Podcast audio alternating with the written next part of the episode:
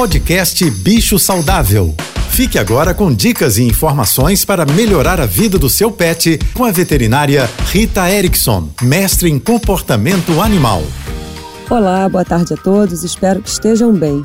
O mês de março pode ser chamado de Março Amarelo por conta de uma campanha para conscientização das doenças renais.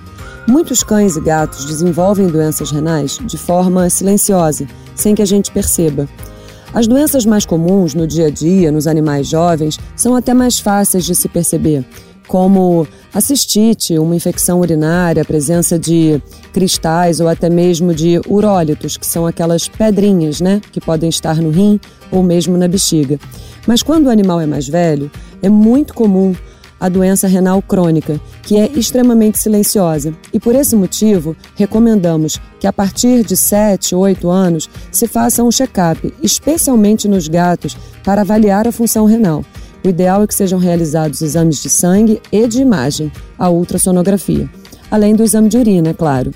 Converse com seu veterinário sobre esse assunto. E se você quiser saber mais sobre cães e gatos, me siga no Instagram, ritaerickson.veterinária. Um beijo, um ótimo final de semana e até segunda-feira.